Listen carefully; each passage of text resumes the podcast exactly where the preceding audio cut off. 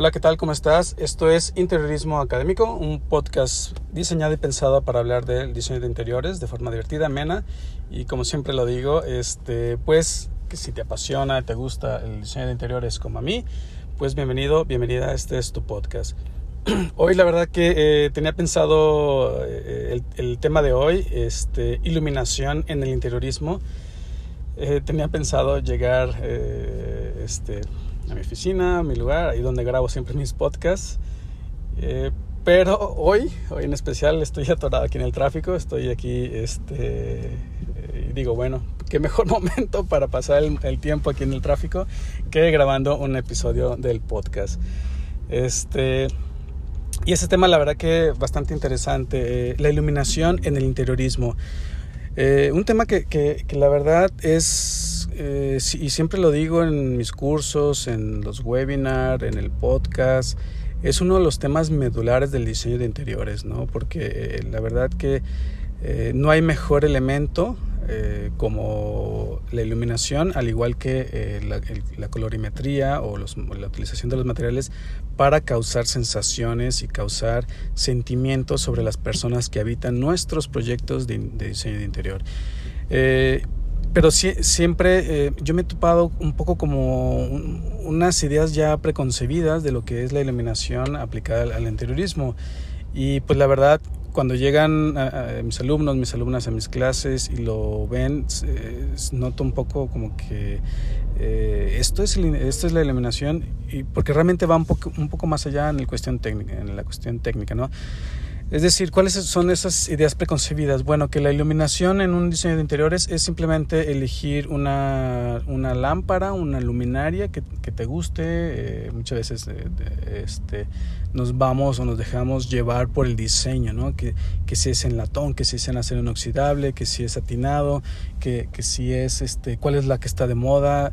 Y luego voy a Pinterest y busco ahí eh, una lámpara, le pongo ahí lámpara moderna, ¿no? y, y o lámpara contemporánea o, lámparas, ¿no? Y, empiezo a buscar y nos, vamos mucho por esa idea de que la iluminación es elegir una buena lámpara, una buena luminaria. Y realmente no.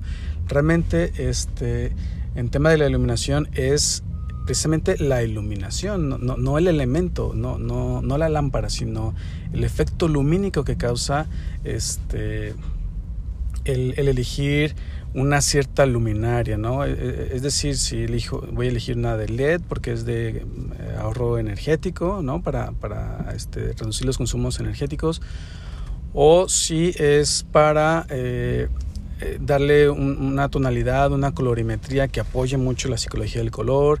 Este, entonces va un poco por ahí. Y me he preparado algunos puntos. La verdad que hay hay dos grandes rubros en cuestión de la iluminación, de la iluminación que es la iluminación, bueno, el, primer rubro, la primera familia es la iluminación natural, ¿no? La iluminación natural, que es, bueno, pues es esa, esa forma de cómo dominar la trayectoria solar a nuestro favor hacia nuestro proyecto de interiores. Eh, y, muchas de las veces eh, este tema es como como, ah, ok, eh, este, la trayectoria solar, bueno, pues el sol sale por el este, bueno, en el caso para el, hemisferio norte, ¿no? De nuestro, eh, todos los que están arriba del hemisferio norte, pues eh, el, sol sale para, para el este. bueno, bueno, este, sale para el, más bien, todo, para, sale siempre para el este, pero más bien la, la diferencia varía un poco en la tendencia que tiene en, en, en, eh, en verano o en invierno. ¿no? Pero bueno, eh, y un poco porque vengo aquí en el, este, en el tráfico con mis manos libres. Este, pero bueno, volviendo, ya me distraje un poco, volviendo. Eh, es muchas veces la idea de, de ah, la iluminación natural, pues tiene que ver con que el sol sale del este y se oculta por el oeste y, y, a las 12 del día está, está arriba en el punto más alto y, y, punto, ¿no? Y esa es la, la, idea que uno tiene de la trayectoria solar. O a veces si, si te ha tocado que este, eh, que algún familiar, algún amigo te dice, oye, voy a comprar un, terreno, un predio, un emplazamiento para construir mi casa. Este, eh, ¿Qué orientación me recomiendas? Si te ha pasado, a lo mejor te estarás riendo, a, mí siempre me, ven como, ah, Joao sabe, ¿no? Vamos a preguntarle a Joao, oye Joao, ¿cuál es la mejor orientación para elegir mi terreno? ¿Hacia el norte o hacia el sur? ¿O hacia el este o hacia el oeste? Y mucha gente cree en, eh, eh, ahora sí, ya sería aquí en el hemisferio norte, ¿no? Que es la tendencia, sobre todo, este, por ejemplo, aquí en México, la tendencia, eh, estamos a 20, aquí en Guadalajara, 22, 24 grados, este, 22, 24, 24 grados latitud norte, me parece. Entonces, la trayectoria solar en, verano, en pleno junio, sobrepasa el eje eh, el, el cenit, por así decirlo, se pasa 3 grados hacia el norte. Este, entonces, ¿qué es lo que pasa? Que el 21 de, junio, o, casi todo junio, o la mitad de junio, el sol se pasa al norte. Entonces, aquí existe una idea preconcebida que, que, la mejor orientación es al norte porque nunca se te va a meter el sol y va a ser fresco. Y, este, y, y, así lo piensas, ¿no? Porque te dicen, no, pues para que no se te meta el sol, no haga calor y esté fresco tu, tu casa, ¿no? Cuando, cuando, cuando vivas en ella. Pero pues si piensas que la fachada o debe estar hacia el norte, pues qué va a pasar que la parte posterior está al sur, ¿no? Donde vas a tener el núcleo de noche, ¿no? Recámaras. Entonces el sol se va a meter a tu recámara cuando se oculta el sol, ¿no? Entonces eh, eso de que cuál es la mejor orientación, pues realmente ninguna orientación es la mejor. Realmente lo bueno es saber diseñar una casa con, eh, con el dominio de la trayectoria solar, ¿no? De cuándo va a estar, dónde va a estar el sol en eh, a las 10 de la mañana en, en un día de verano a las 10 de la mañana en un día de invierno, porque todo, todo cambia, ¿no? Aunque siempre la trayectoria solar, siempre lo he dicho, es matemático porque eh, siempre va a estar en la misma posición de, en, en el mismo día, a la misma hora, el mismo día del año, siempre va a estar en la misma posición. Es decir, la trayectoria es cíclica, eh, siempre va a estar en la misma posición. Y aquello que se contaba siempre eh, en las historias, en, en, las clases de historia, este, que eh, había en las pirámides de Egipto había un rayo de luz que entraba en un día, una hora específico al sarcófago. Este, bueno, eso, eso realmente se puede hacer si nosotros conocemos la trayectoria solar, ¿no? Este, entonces, eh, ¿qué les contesto yo cuando me preguntan eso? Pues eso, ¿no? Que les digo, no, ninguna orientación es buena, la que tú, la que tú quieras elegir por, las vistas, ahí sí, las vistas no van a cambiar, entonces mejor elige eh, las vistas que mejor te gusten y la orientación pues ya dependerá de tu proyecto, ¿no? Porque este, si pensamos que aquí en Guadalajara el sol se pasa a 3 grados al norte, significa que cuando, en junio pues en tu fachada norte entrará el sol de, de forma directa completamente. Entonces no, no es la mejor opción eh, elegir el norte, ¿no? Este, y, y, luego te olvidas de que te va a entrar el sol por, la parte de atrás de tu casa. Entonces, eh, y aquí viene uno de los puntos muy importantes a, considerar en el tema de la iluminación natural. Eh, ha habido algunos estudios donde dicen eh, arrojan los resultados donde dicen que el ser humano o el cerebro responde mucho a la colorimetría que, que, va, va, adquiriendo el día a lo largo de, de todo este de todo el día, ¿no? este, digamos así. Entonces va entrando, va amaneciendo y siempre tienden a, a ver unos colores rojizos en ese amanecer, ¿no? Naranjosos. Entonces esos colores tienen, siempre son, bueno, son colores cálidos, ¿no? Entonces esa colorimetría influye mucho en nuestro, en nuestro estado de ánimo. Entonces por eso debemos entender que la trayectoria solar va, va a influir directamente en nuestro estado de ánimo a lo largo, de, a lo largo del día, ¿no? Entonces por la mañana pues está eso, la trayectoria solar va amaneciendo y hay tonos rojizos y luego se va aclarando más conforme va avanzando el día, ¿no? Sobre todo ya cuando llegamos a las 12, 2 de la tarde, pues eh, esa tonalidad tiende a ser más blanca, ¿no? Entonces esos colores blancos más neutros pues ya es como más de, de, de, ya despertar, ¿no? De ya estar activo.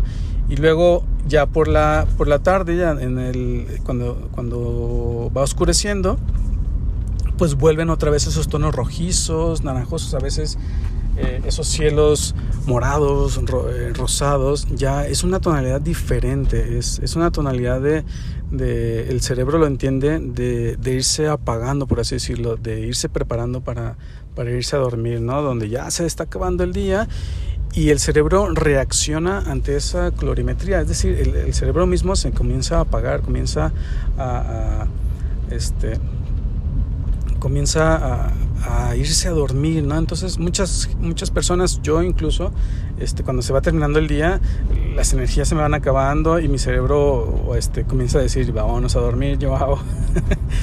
este, y, y, es, y es por eso, ¿no? Porque reaccionamos directamente a la colorimetría del background que se va generando a lo largo del día. Y este, ese es uno de los aspectos que hay que considerar en tema de iluminación natural, ¿no? La, cómo va afectando la colorimetría a nuestro sentir a lo largo del amanecer, el mediodía y al atardecer, ¿no? Y también hay otro factor mm, también que está más relacionado con el tema ambiental, por así decirlo, el tema sustentable, que es que si dominamos la trayectoria solar y la relacionamos con el tipo de clima que tenemos en nuestro, en nuestro, en nuestro entorno, en nuestra ciudad, en nuestro emplazamiento, pues eh, sabremos qué, qué, hacer, si dejar o no dejar entrar el sol ¿no? o la iluminación natural. ¿A qué me refiero? Bueno, si estamos en un, en un sitio donde hace demasiado calor todo, a lo largo de todo el año, donde siempre estamos a 30 grados promedio, 35, 40 grados, pues son lugares muy cálidos y son lugares en los que sabemos o debemos entender que no podemos dejar que entre el, sol a nuestro proyecto. ¿Por qué? Porque lo va a comenzar, va a comenzar a haber una aportación de calor por parte de, la radiación solar. Entonces eso va a desfavorecer mucho el confort térmico. Entonces si dominamos la trayectoria solar y, tenemos estas condiciones, pues sabremos que debemos evitar que se filtre cualquier rayo de sol a nuestro interior, ¿no? Nuestro a nuestra recámara, este, a cualquier parte de, de, de nuestra vivienda, ¿no? de nuestro proyecto, nuestras oficinas, lo que sea. Pero luego viene el, el, ah, ok, no puedo dejar entrar la radiación o el sol directo, pero sí lo puedo dejar entrar de forma indirecta. ¿no? Entonces ahí vienen ya algunos trucos donde puedes reflejar la luz solar en estos, en, estos lucernarios, por así decirlo, donde la luz entra de forma indirecta y entra la luz difusa, ¿no? la, la luz la luz que nos ayuda mucho al tema de iluminación, ¿no? Y ya no tanto para la aportación de calor, ¿no? Entonces, hay esos, pequeños trucos que eso pues lo podemos ir, se puede ir aprendiendo, sobre todo conforme vamos dominando la trayectoria solar, ¿no? Si, según el lugar en donde estemos. Y luego viene este, ya el otro gran grupo que es el de la iluminación artificial. El, este ya es donde recae mm, e, e, esos, esos principios concebidos que tenemos de la iluminación. ¿no? De, ya, la iluminación natural es todo aquello que nosotros elegimos este, que, que, compramos la luminaria y las ponemos en nuestro proyecto, ¿no? Y, y siempre nos vamos a eso, ¿no? A, buscar una luminaria que me guste, que se vea agradable, que se vea bonita, que se vea este, de acorde al estilo, pero realmente no es eso, realmente hay otros factores, ¿no? Y de hecho, uno de los primeros puntos que debemos considerar es la normativa. Según la normativa vigente o aplicable en cada país de, eh, en el que estemos, pues hay una normativa que, hay que cumplir. La, la, más usual y que cada país, cada este, tiene más o menos las mismas líneas son los niveles de iluminación. ¿no? Este, no es lo mismo iluminar para una recámara este, los niveles de iluminación para una recámara donde no voy a leer, este, donde solo voy a ir a dormir. Quizá tenga un área de lectura. Ah, bueno, esa área de lectura, como si voy a leer, eh, responde como a un... A, a, las, a, los mismos niveles de iluminación que debería tener, por ejemplo, un salón de clases, ¿no? donde voy a estar leyendo o escribiendo o dibujando. Entonces, no es lo mismo la iluminación para una recámara que para un salón de clases, que para una oficina, que para un eh, quirófano, ¿no? Donde vamos a operar, ahí se va a hacer una operación a corazón abierto, ¿no? Lo, este, pero cada, cada, cada piso tiene una, una normativa, unos niveles de iluminación que debes de cumplir. Y, ahí es donde entra un poco la complejidad de iluminación artificial, porque si yo debo de cumplir estos niveles lumínicos, primeramente debo conocerlos. Este, y, un ejemplo rápido puede ser eh, un salón de clases, una oficina, debe ir alrededor de los 500 luxes. Eh, y estos 500 luxes pues deben ser medidos en, nuestra área, en nuestra mesa de trabajo, nuestro escritorio, nuestro, nuestro respirador, nuestra mesa, nuestro, este, nuestra área de trabajo, ¿no? A, esa altura donde nosotros vamos a estar leyendo o escribiendo.